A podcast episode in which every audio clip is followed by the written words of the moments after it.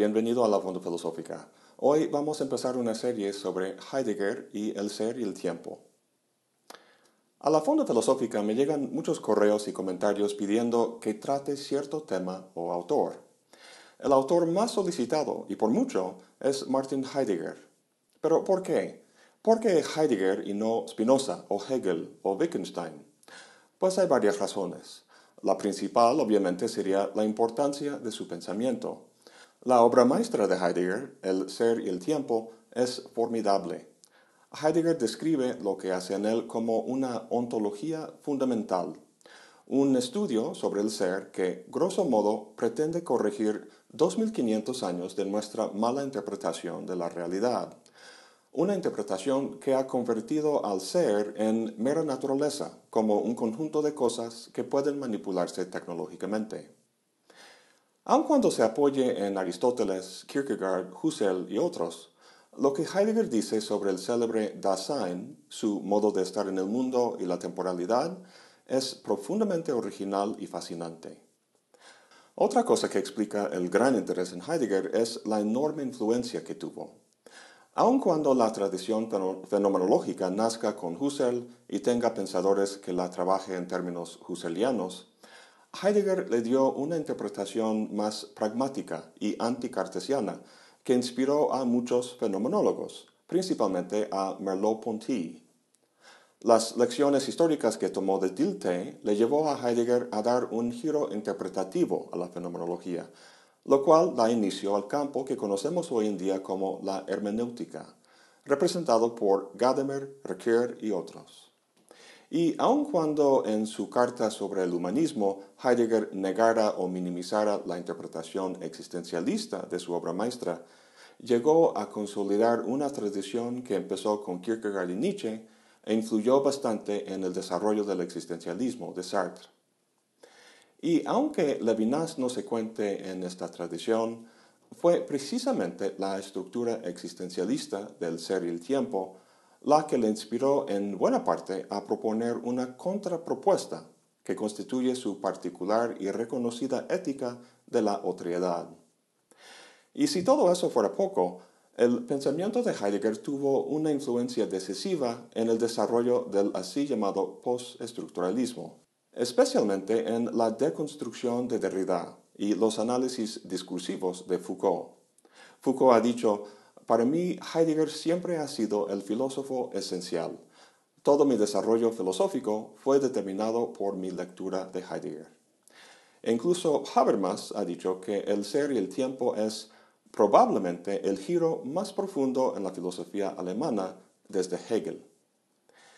El hecho de ser el maestro de grandes maestros convierte a Heidegger en una especie de supermaestro, como un maestro Zen o un Obi-Wan Kenobi, dotado de poderes más allá del rango normal. Este ahora, junto con sus neologismos poéticos, que forman un lenguaje esotérico, le confiere un aspecto casi místico, lo cual es intrigante y muy llamativo. Sin embargo, como todos sabemos, la fuerza tiene un lado oscuro también. 1933 fue un año de gran momento para Heidegger. Fue elegido rector de la Universidad de Friburgo y también se convirtió en miembro del partido nazi. De forma muy entusiasta, Heidegger apoyó la ideología del nacionalsocialismo y expresó un claro antisemitismo que hoy en día nos repugna. Sin embargo, la pregunta no es si como hombre Heidegger tenía defectos, eso está claro, sino más bien si su pensamiento tiene defectos. Se pueden encontrar en El ser y el tiempo ideas que conducen a la ideología nazi. Hay los que piensan que sí y los que dicen que no.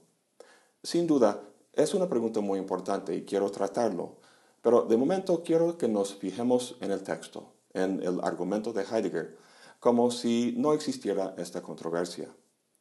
Una vez entendido el argumento, podemos pasar a considerar si está contaminado de la ideología nazi. Pero no es solo por su asociación con los nazis que Heidegger y su pensamiento ha sido criticado. Filósofos de corte analítico simplemente descartan lo que dice Heidegger como galimatías. Bertrand Russell, en su Historia de la Filosofía Occidental, dice que su obra es excéntrica y oscura, una psicología existencialista disfrazada de lógica. A.J. Ayer dijo que Heidegger es un charlatán, y Roger Scruton, un filósofo británico, dijo que el ser y el tiempo es sumamente difícil, al menos que sea una total galimatías, en cual caso es irrisoriamente fácil. Pues con todas esas razones no extraña que Heidegger intrigue a la gente. Yo recuerdo la emoción que sentía cuando leí por primera vez esta gran obra durante mis estudios en Boston. Mi maestro de Heidegger fue William Richardson, uno de los primeros filósofos que introdujo a Heidegger al mundo anglosajón. En 1963 publicó un libro sobre el pensamiento de Heidegger que se llama Through Phenomenology to Thought, para el cual el mismo Heidegger escribió el prefacio. Les cuento una anécdota que tiene que ver con mi mejor experiencia educativa, la cual tiene que ver con este maestro y Heidegger. Del profesor Richardson tomé un curso que se llamaba El humanismo y el antihumanismo. El trabajo final que entregué fue un ensayo de unas 20 cuartillas sobre Peirce y Derrida. El profesor me citó para hablar sobre mi trabajo. Ya había conocido su oficina, pero ese día que llegué para hablar con él se veía muy tétrica. Un espacio grande pero austero, un solo cuadro colgado en la pared, una silla y su escritorio al fondo. La única luz era de una lámpara sobre el escritorio, arrojaba la luz hacia abajo, iluminando las cuartillas que había escrito y que el profesor Richardson tenía ahora en sus manos. Las miraba fijamente. Puedes imaginar los nervios que tenía al sentarme delante de él. Pues durante la primera media hora habló muy bien de mi trabajo. Me dijo que pocas veces aprende algo del trabajo de un alumno, pero en mi caso sí aprendió algo sobre Peirce, que mi maestro no conocía muy bien. Dejando el contenido del trabajo a un lado, empezó a criticar la forma del trabajo, su presentación, redacción y aparato crítico. Me dijo que en ese sentido era una basura y que a él le hubiera dado pena entregarlo al maestro. Salí con un 9 y con la mejor experiencia educativa de mi vida. Años después de visita en Boston, lo busqué en su oficina y de casualidad lo encontré. Le conté esa experiencia y cómo me había impactado. Sin decir nada, abrió un cajón del mismo escritorio y sacó un escrito amarillado y totalmente marcado en rojo. Me dijo, no te preocupes, Heidegger hizo lo mismo conmigo. No sé de qué se trataba ese escrito, pero es algo que mi maestro había entregado al maestro Heidegger, quien lo hizo pedazos. En fin, con este recuerdo en mente, créanme que voy a tratar de hacer un análisis del ser y el tiempo que le daría orgullo al maestro Richardson. El ser y el tiempo, como cualquier obra importante en filosofía, no se escribió en un vacío, ni por mero capricho, sino que fue pensado y elaborado como respuesta a un problema. Si queremos entender el argumento que se plantea en este libro, tenemos que entender el problema al que responde. Seguramente has visitado un museo de antropología o de historia natural.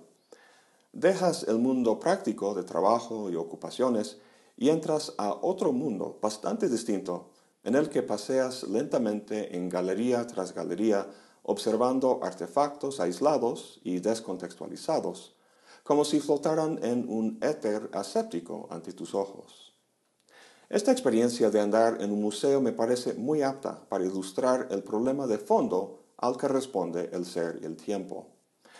Heidegger caracteriza este problema como la postura teorética, el hecho de que conocemos al mundo al relacionarnos con él de forma desligada y objetiva, observando objetos de forma desinteresada, como los objetos descontextualizados que vemos en el museo.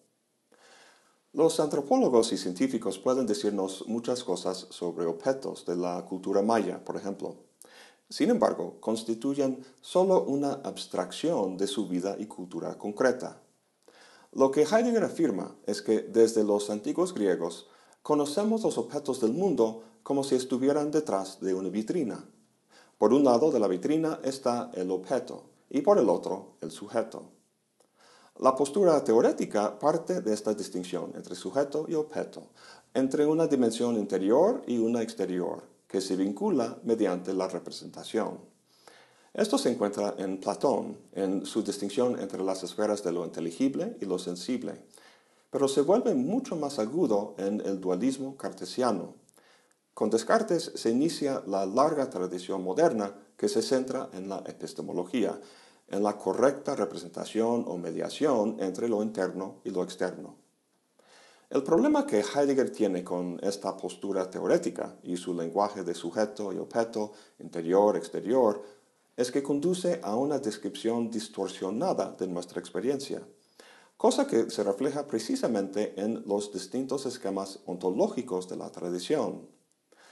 Para Heidegger, empezando con Platón y Aristóteles, y posibilitada por la postura teórica, la pregunta por el ser en Occidente ha sido respondida con algún tipo de objeto o ente, sea algo material o espiritual, mundano o divino. Vemos esto en el significado de la propia palabra ontología. Viene del griego on, que significa es. Toon significa aquello que es. Su construcción genitiva nos da ontos, y esto, junto con logía, hace que la ontología sea el estudio de aquello que es. En Platón, aquello que es en el sentido más básico son las ideas. En Aristóteles es la sustancia primaria. En el cristianismo es Dios. En Descartes es res extensa y res cogitans, es decir, sustancia material y mental. En Kant el neómeno. Y en la ciencia moderna son cosas físicas como los átomos. A pesar de la variedad que encontramos en estos planteamientos, lo que tienen en común es la concepción del ser como algún ente o sustancia, sea el átomo, las ideas o Dios. Para Heidegger, estas ontologías de la sustancia, por así decirlo, están a la base de todas las dicotomías que desde Descartes definen la discusión filosófica. El debate realismo-idealismo, o sea, todo es material o todo es mental. El debate empirismo-racionalismo, o sea, la base del conocimiento está en lo empírico o en lo racional. O la cuestión de si hay valores objetivos o si todo es permitido, etc. En resumen, tu opinión con respecto a qué tipo de ente constituye lo real determina en buena medida la posición que tomas en estos debates. Para Heidegger, la filosofía ha oscilado entre estas dicotomías de manera, de manera tediosa e infructuosa, y con el ser y el tiempo pretende acabar con ello, acabar con la idea de que la realidad debe pensarse en términos de sustancias o entes.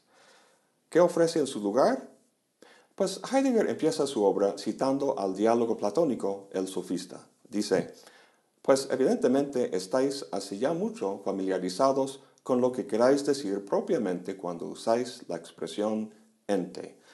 Mientras que nosotros creíamos antes comprenderla, más ahora nos encontramos perplejos. A lo largo de su obra, Platón responde a esa perplejidad y la disipa con su doctrina de las ideas. Desde entonces, dice Heidegger, hemos olvidado esta pregunta primordial por el ser. La pregunta es sencilla, ¿en qué consiste el ser de los entes? Sea lo que sea, no puede ser un ente más, porque de ese ente podríamos hacer el mismo cuestionamiento. La pregunta solo se desplazaría sin responderse.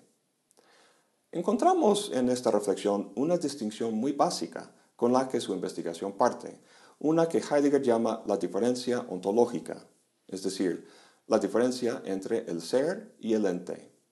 Los dos no deben confundirse. El ser de los entes, dice Heidegger, no es el mismo un ente. ¿Qué es el ser entonces? Pues de eso se trata el resto del libro. De aquí en adelante vamos a ver un análisis filosófico del ser pero primero conviene esclarecer una cuestión lingüística sobre este término. En el título del libro, la palabra ser es un sustantivo, el ser y el tiempo. En el texto, lo que se traduce como el ser es el término alemán das Sein. Es importante entender que ese sustantivo se deriva del verbo sein. En el alemán se puede tomar el infinitivo de un verbo y convertirlo en sustantivo. Por ejemplo, el verbo rauchen, que significa fumar, puede convertirse en sustantivo, das rauchen, y así se puede decir algo como Das Rauchen ist verboten. Traducido al español sería el fumar es prohibido, pero decimos simplemente es prohibido fumar, expresión en la que el verbo se conserva, pero en el alemán es muy común que el verbo se pierda, convirtiéndose en sustantivo. ¿Por qué es importante esto? Porque al ver la palabra ser expresada como sustantivo, uno podría pensar que Heidegger está hablando del ser como una sustancia, un ente. Pero no, precisamente esa idea es la que está criticando. ¿Sabes cuál es el verbo más común, al menos en los lenguajes indoeuropeos? Pues el verbo ser. Las únicas personas que hablan del ser como sustantivo son los filósofos que escriben tratados sobre ontología. Los demás no hablamos así, sino que usamos el verbo. Juan es alto, está lloviendo, quiero ser maestro. Si tenemos en cuenta este detalle lingüístico, no estaremos tentados a pensar en el ser como algo místico flotando en algún éter platónico. Se trata de un verbo, y los verbos no actúan solos. Como dice Heidegger, el ser es siempre el ser de un ente. Si vamos a volver a la pregunta por el ser, tendrá que ser a través de la interrogación de un ente. Como veremos más adelante, ese ente somos tú y yo, cosa al que Heidegger se refiere con el término Dasein. Su análisis fenomenológico de Dasein, repleto de reflexiones sobre la muerte, la angustia, la culpa y la autenticidad, es la parte más célebre del libro. Pero hay mucho que tenemos que discutir antes de llegar ahí, por ejemplo, ¿por qué es un análisis fenomenológico? ¿Qué es la fenomenología? ¿Cómo se distingue esta manera de abordar el ser de la tradición que Heidegger critica? Estas y otras cuestiones son tratadas en la introducción del ser y el tiempo. Para terminar, en el contexto de una discusión de Nietzsche, Heidegger una vez dijo que antes de leer a Nietzsche, y para comprenderlo bien, uno debería pasar 10 o 15 años leyendo a Aristóteles. Podríamos decir lo mismo con respecto a leer a Heidegger. Conviene primero conocer muy bien a Aristóteles y también a Husserl. Pero no se preocupen, no voy a pasar los próximos 10 años subiendo puros videos sobre Aristóteles. En el próximo video empezaremos con la introducción y con la afirmación que se encuentra en la primera página, de que se trata de plantear nuevamente no la pregunta por el ser, sin más, sino la pregunta por el sentido del ser. Esta pequeña palabra, sentido, es de suma importancia. Es lo que toma de Husserl y lo que le distingue de Aristóteles y la tradición.